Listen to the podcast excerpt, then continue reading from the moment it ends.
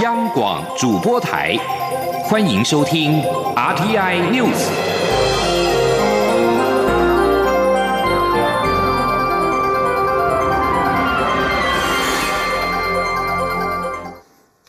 各位好，我是主播王玉伟，欢迎收听这节央广主播台提供给您的 RTI News 新闻。首先带您关注。现任美国国会任期将在明年一月期满，为了加速通过重要法案，众议院中国工作小组在二十号提出包裹式法案，希望从外交、军事、商业及文化等多个方面提升台美关系，成立美国跨部会台湾政策工作小组，洽签自贸协议，并且邀请台湾方面参与军演等等。这项包裹式提案的内容涉及诸多议题，其中有七部与台湾直接相关的法案，包含呼吁美方定期对台军售、支持台湾有意义参与联合国等国际组织的台湾保证法案，以及确保美国履行台湾关系法义务、维持美军阻止中国武力犯台能力的台湾防卫法。另外，还有让台湾人员在美国领土秀出国旗、穿着制服的台湾主权象征法案，推动台湾加入国际货币基金的不歧视台湾法案，以及确保国际金融机构公平雇佣台湾人的台湾公平雇佣法案也包含在其中。此外，包裹提案也列入了台湾奖学金法案，以及一项协助台湾重获世卫组织观察员身份的法案。包裹提案内三分之二的法案获得跨党派的支持。共和党籍参议员卢比欧表示，增强台美关系是美国外交政策的一大优先事项。新法案将能更新美国对台政策，并处理中共所带来的众多威胁与挑战。将焦点转回国内，关心台湾的政治受难家庭。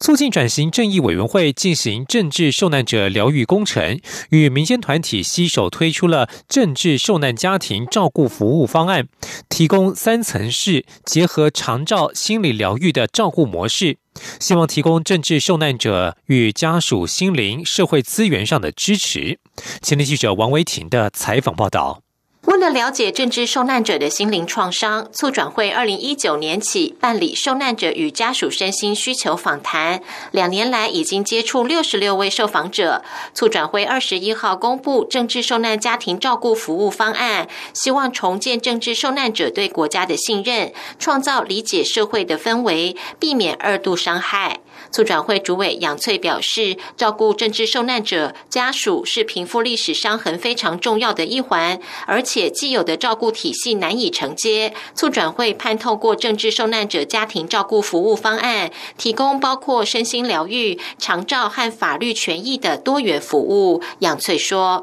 那在平复历史伤痕的这个部分呢，对于政治受难者家属、前辈、整个家庭的一个照顾，如何能够真正的落实？呃，我我想是非常重要的一环。那在促转会过去的两年的工作当中呢，我们最主要的其实是要去建立呃政治受难者前辈家属整个家庭对于国家的信任关系的重新建立。负责照顾方案的促转会委员王增勇表示，政治受难者家庭照顾服务方案设计三层式服务。第一层提供政治受难者与难友定期聚会据点，让他们可以安心分享经验。第二层结合长照和社会救助，提供一站式服务。第三层则是确保政治受难者的晚年生活由国家负责。杨翠表示，促转会将透过在地文史工作者和既有的政治受难者团。体向外寻找可能需要服务的政治受难者。王增勇也指出，促转会将先在台北、台中和高雄设立据点。未来若促转会的任务没有延续，也会将服务方案与卫福部的长照业务嫁接。政治受难者服务没有结案的一天。中央广播电台记者王威婷采访报道。而在刑事司法程序当中，犯罪被害人及家属常常遭到忽略，因此多个关心犯罪被害人权益的民间团体在今天宣布成立犯罪被害人权益保障联盟，推动修法，希望由民间主导犯罪被害人权益的保障，并且确保有专任专业人员以及充裕的预算。另外，在被害人补偿金的部分，也应该由目前的国家代位球场改为由国家提提供。前天记者欧阳梦平的采访报道。包括民间司法改革基金会、立新基金会及中华民国儿童权益促进协会等多个民间团体，二十一号宣布成立犯罪被害人权益保障联盟，并推动修法。司改会董事长李永颂表示，犯罪被害人保护法虽然经过数度修正，但是改变不大，对于犯罪被害人保护仍有许多缺失。犯罪被害人保护协会则是问题很多，资讯不清，即使司改国事会议做出许多相关决议，官方。仍然没有提出完整的法律，因此他们成立联盟推动修法，预计将在下个月提出草案，在犯罪被害人权益保障的组织、人力及预算等方面进行改革。他说：“现在的缺失啊，官官方本位服务僵化啊，那我们希望民间来主导，公办民营啊，能够激起弹性。那预算不足黑箱，那我们希望他预算充裕透明。”我们希望呃不要兼呃现在是兼任过多低薪过劳，我们希望专任专业合理待遇。立新基金会执行长王月好则指出，目前犯罪被害人保护法关于补偿金的部分是采代位求偿，也就是国家在提供被害人补偿金后，会向加害人追讨这笔钱。但如果上诉审翻案无罪，国家便会向被害人追回补偿金，而被害人也很可能已经过了请求民事赔偿的两年时效。因此，立新支持修法，以国家责任取代代位求偿，由国家快速。直接补偿被害人，同时也要教育社会大众，不应该批判或归罪于被害人。民间司改会也开办犯罪被害人权益申诉专线，受理民众申诉现行犯罪被害人保护机制的不当缺失与改善建议。中央广播电台记者欧阳梦平在台北采访报道。将焦点转到立法院。在普悠马事故最终调查报告于十九号发布之后，一年前所发生的南方澳断桥事件最终报告何时能够出炉，成为外界关切的焦点。对此，国家运输安全委员会主任委员杨宏志今天前往立法院交通委员会备询时表示，再度改口，为了表示为求慎重，将在十一月中下旬才会正式对外发布最终的调查报告。前天，央广记者吴丽君的采访报道。院会主委杨宏志九月三十号在立法院交通委员会多名立委轮番关切下，曾表示，外界瞩目的普悠马事故和南方澳断桥事件最终调查报告，可望于十月中下旬先后对外发布。而普悠马事故最终报告于事故两周年前夕发布后，杨宏志二十一号面对媒体关切，一年前发生的南方澳断桥事件。最终报告何时出炉？再度改口表示，要到十一月中下旬才会发布。杨宏志说明，运安会内部技术团队已完成南方澳断桥调查报告，并于九月底通过专业召集委员会的审查。之后，运安会再将报告分送航港局、台湾港务公司等相关单位。但为求慎重，还是比照普悠马事故调查的标准。给予相关单位三十天的回复期，希望走完完整程序。因此，委员会预估十一月六号针对相关单位回复的意见审查后，再视情况是否加开委员会，最慢十一月下旬即可正式发布。杨宏志说：“所以十一月六号针对他们回应的意见再做审查，完成之后接受的，我们会做适当的文字修改跟反应。”不接受的，他们还有最后一次机会来会陈述。所以在十一月二十号有需要的话，我们委员会会加开，请他们来会陈述。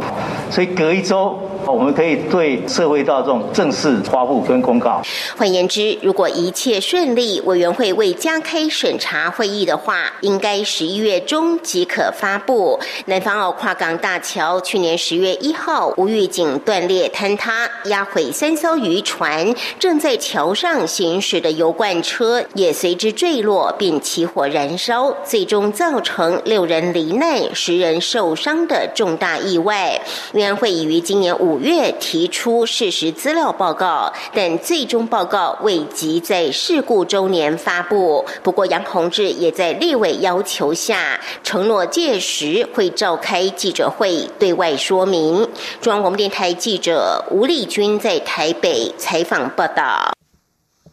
俗称武汉肺炎的 COVID-19 国际疫情持续严峻，外交部表示，全球若要共同抗疫以及疫后复苏，台湾的防疫成果与经验分享不可或缺。外交部国际传播司在今天发表了防疫成就关键三部曲虚拟实境 VR 影片，要让台湾民众与国际社会进一步了解缔造台湾防疫成就的审慎以对、迅速反应、超前部署等三大关键因素。前天记者郑祥云。王兆坤的采访报道：台湾在这一次 COVID-19 的防疫成果呢，最主要是有很三个重要的因素。第一个因素呢，就是审慎应对；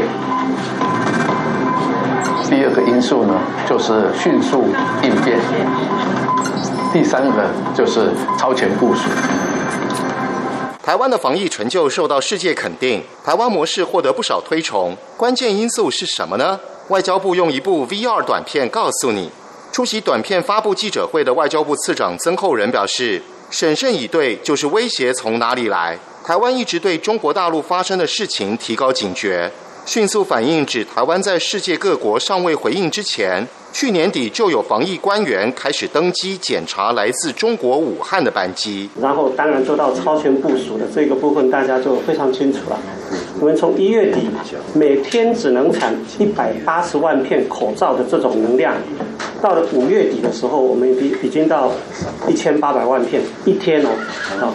然后呢，到这个六月底，我们已经到两千万片，到现在都是维持这样的一个能量，这是呃非常令人呃惊叹的一种成就哈。外交部表示，防疫成就关键三部局虚拟实境短片制作中英文版本，已可在 YouTube 频道观看，另从下个月开始。民众还能在总统府的参访区直接体验，进一步了解你我共同努力缔造的防疫成就。中央广播电台记者郑祥云、王兆坤台北采访报道。关注国际消息。美国总统大选倒数两周，在关键的最终场电视辩论登场之前，现任总统川普今天仍是拼命的跑竞选行程，而支持率领先的民主党总统候选人拜登，多数时间没有公开露面，两人的竞选策略迥然不同。川普感染俗称武汉肺炎的 COVID-19，一周前才康复，现在已经找回以往的精力，天天在全美跑透透，有时一天甚至可以办两场的造势活动。前几周，川普选情陷入艰难处境，又因为染疫住院三晚，连任希望看似渺茫。但是他最近相信自己已经重振雄风，迈入选前的冲刺阶段。不过打选战需要钱，美国总统川普竞选连任的金库九月份缩水，在竞选经费的方面落后民主党对手拜登。拜登竞选团队表示，结合民主党在内，银行内有四点三二亿美元。相较之下，川普竞选团队银行里面只有二点五一亿美元。最近数月在募款和支出方面远落后于民主党。在国际财经焦点方面，因为疫情大亏损的香港国泰航空今天宣布重组计划，旗下港龙即日起停止营运，并且将削减约八千五百个职位，约占总数的百分之二十四。未来数周拟裁减约五千三百名驻港员工，其余非驻港员工也可能裁减约六百人。我劳动部今天表示，经台北市劳动局初步了解，台湾分公司有四百三十一人，预计裁员四十人，主要以香港机师及空服员为主。九月份，国泰及所属港龙航空每天平均只载客一千五百六十八人次，比去年同期暴跌了九成八。综合香港媒体报道，国泰航空拟寻求监管机构批准，由旗下的香港快运航空接手港龙的大部分航线。除了裁员之外，国泰航空也要求驻港空服员及机师同意更改聘雇条件，调整薪资。以上新闻由王玉伟编辑播报。我是防疫医师苏伟如。什么时候应该要戴口罩呢？一、搭乘大众运输工具或计程车；二、进出医疗院所；三、去人潮拥挤的地方；四、空气不流通的密闭空间。另外，如无法保持社交距离，应全程戴口罩。也提醒您，当有出现发烧、咳嗽等呼吸道症状或身体不适时，也请戴上医用口罩。有政府，请安心。资讯由机关署提供。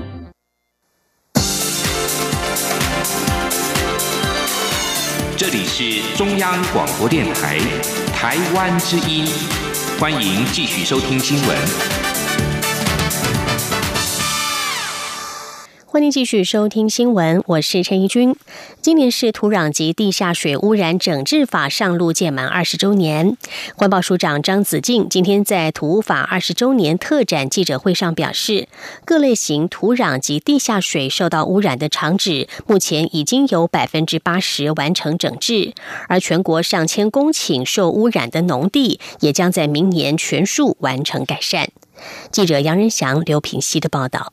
土壤及地下水污染整治法自两千年公布施行至今，已届满二十年。透过法源依据，这二十年来累积多项预防调查跟整治技术。环保署结合全台二十二县市环保局，自二十一号起一连六天，在台北松山文创园区三号仓库举办“听见土水，台湾生生不息”特展，展示各县市在土污预防、调查、整治与技术发展上努力的成果。环保署长张子静在开幕记者会上表示，经过多年努力，截至今年九月底，全台各类型土壤及地下水污染厂址完成改善的比例达百分之八十，而全国共一千一百八十六公顷受到污染的农地，将于明年底前全数完成改善。那目前我们对农地跟呃工厂跟工业区的这个污染的调查，那找出来的这些污染的厂址，我们已经大概完成百分之八十的整治。那尤其是农地，我们预计在明年要全部完成整治。所以未来有很大的一个力气，我们要花在就是防止这些整治完成的农地再被污染。张子健指出，剩下百分之二十尚未完成整治的污染厂址，少部分是受限技术问题，但绝大部分是因为欠缺行为人，因此依法由关系人负责。但关系人往往没有财力进行整治，因此政府也在努力解决这项问题。我们可不可以配合合地的开发利用，那让它整治跟开发合并？那也许他就可以找到投资的人愿意来提供资金进行整治，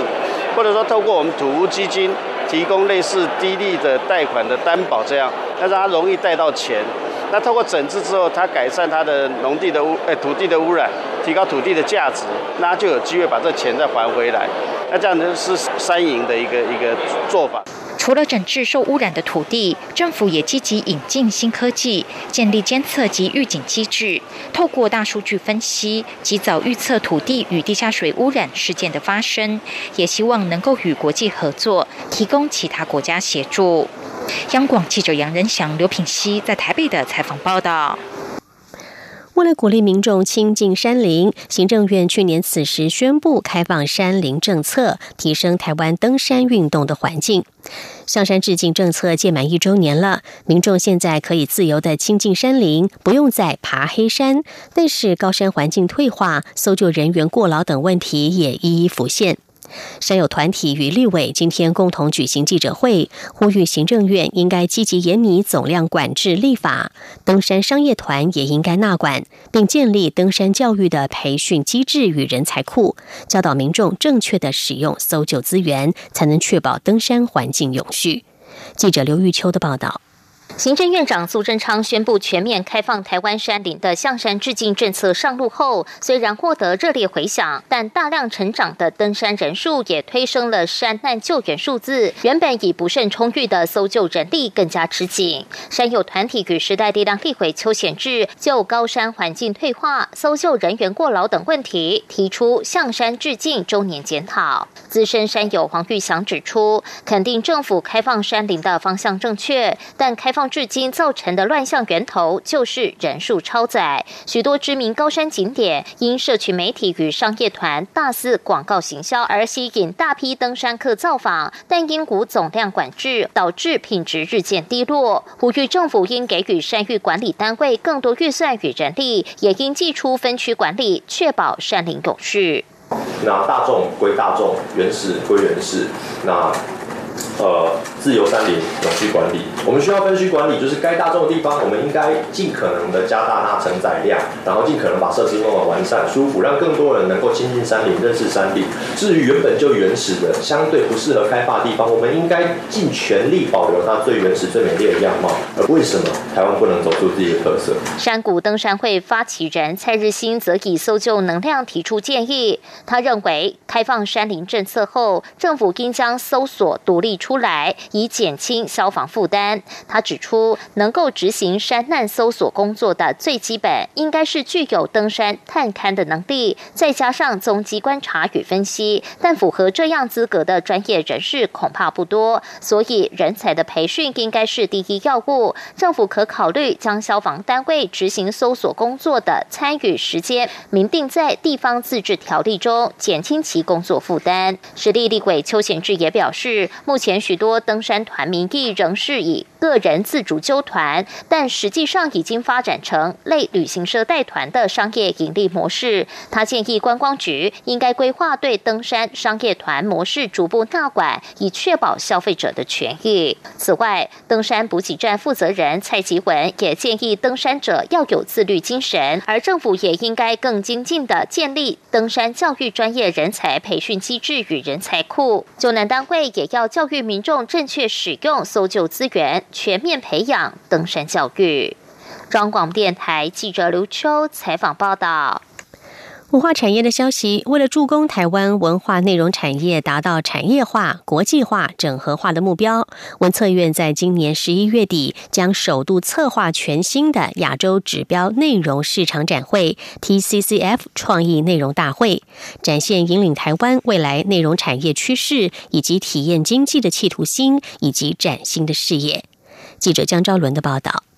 文策院董事长丁小金二十一号率领团队召开记者会，首次对外正式宣布，全新整合的台湾文化内容品牌 TCCF 创意内容大会将于十一月十七号到十一月二十二号登场，并揭示由 JL Design 所操刀的活动主视觉。丁小金指出，首届 TCCF 创意内容大会是将原有台北电视内容交易暨创投媒合会、出版影视跨产业媒合会等。融入创意升级所建立出来的全新台湾内容交易市场，背后隐含了文策院成立之后的战略，包括如何服务产业界、有效促进市场交易以及对接国际市场。文策院策略研究处处长曲小薇进一步指出，整个展会目的是要让台湾的内容产业好看好买。活动包含交易媒合、论坛、展览与交流，希望透过结合产业界，展现文策院开发助攻机制。而市场交易更是整个展会最大重点，尽可能有效整合影视、出版、动画、音乐、新媒体内容，将 IP 产值极大化，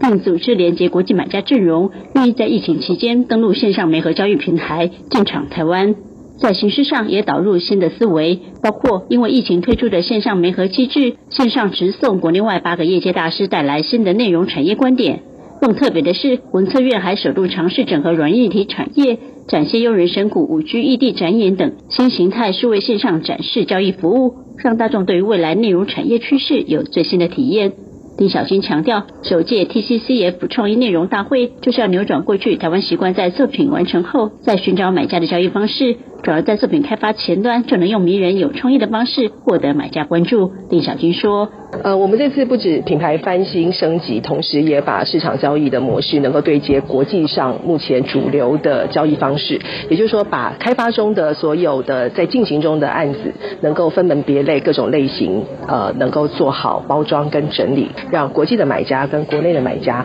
很快速的可以找到他感兴趣的方向，是我们所有的在 TCF 期间所呃铺陈出来的机制跟助攻的方向。邓小静表示，目前已经有来自二十一个国家上百位买家报名，将参与首届创意内容大会。文策院也会利用今年第一次的举办，将市场交易展机制建立起来，让国际对头文化内容品牌有全新的观感。中国电台记者张伦台北做报道。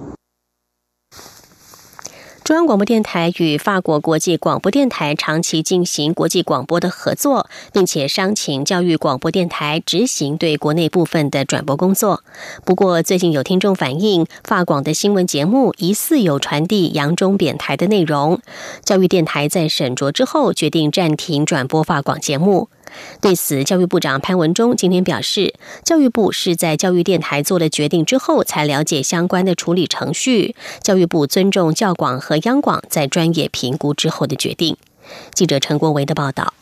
教育部所属国立教育广播电台每天原本安排两个时段播出法广的华语及法语节目。近期有听众指出，在晚间时段听到的华语新闻节目有扬中贬台、亲中批美的内容。教育电台基于节目内容有不合宜的情势，决定从十月十九号晚间起停播法广节目。教育部长潘文忠二十一号在立法院教育及文化委员会表示，当年是为了促成台法交流，教育电台和中央电台合作转。转播发广节目内容以教育文化为主，但现在的播出内容已经和当时的合作宗旨有所违背，所以两个电台在协商后，基于节目内容应回到以教育文化为主，决定暂停播出。教育部在了解后也尊重两个电台的决议。这部分呢，纯粹是以电台他们在节目制作的宗旨跟合作的共同意向来做这样的一个讨论跟决定。好，在教育部是尊重这个决定哦，教育部也是在电台他们。做出这个决定之后，呃，才了解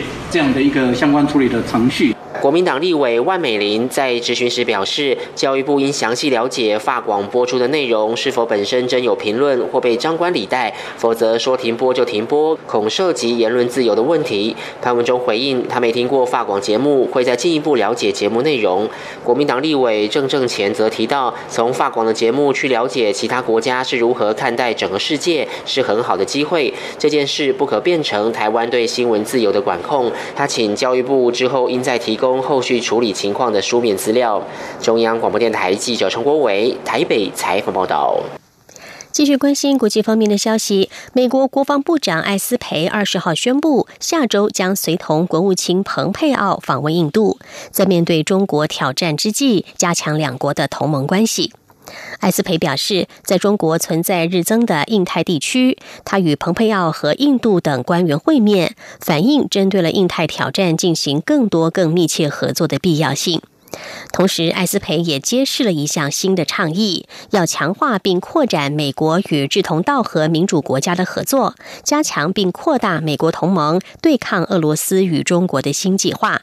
他说：“五角大厦将系统性的监督并经营与伙伴国家的关系，目的在寻求军事合作的方法，并且推动美国军售。”艾斯培表示：“中国利用胁迫和金钱圈套和缅甸、柬埔寨与辽国等弱势国家结盟，但这些国家越小，他们的需求就越多，而来自北京的压力也就越来越沉重。”不过，这项被称为“同盟与合作关系发展方针”的倡议在提出之际，距离美国大选只剩下两周。一旦美国总统川普竞选连任失利，艾斯培也可能在明年一月遭到撤换。美国海军太平洋舰队二十号表示，美军与日本海上自卫队、澳洲皇家海军十九号在南海进行海上演习，三方今年第五度在印太区域进行联合演习。参与演习的军舰包括美军伯克级飞弹驱逐舰马坎号、日本海上自卫队护卫舰雾宇号、澳洲海军巡防舰亚伦塔号。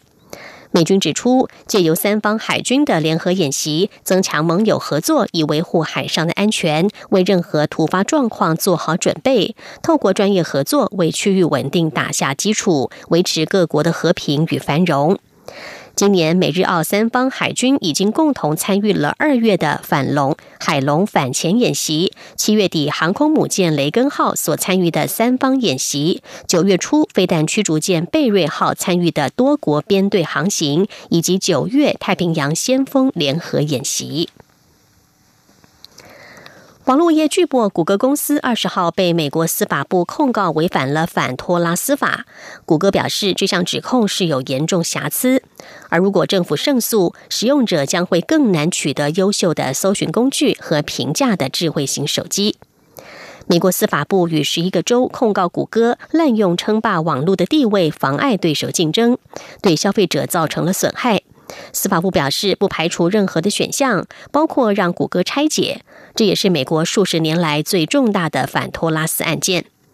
根据路透社报道，美国总统大选将在十一月三号举行。司法部在选前提告 Google，可能会被视为是一种政治姿态，因为这实现了美国总统川普的承诺。川普曾经答应过选民，会追究某些遭指控打压保守派声音的企业。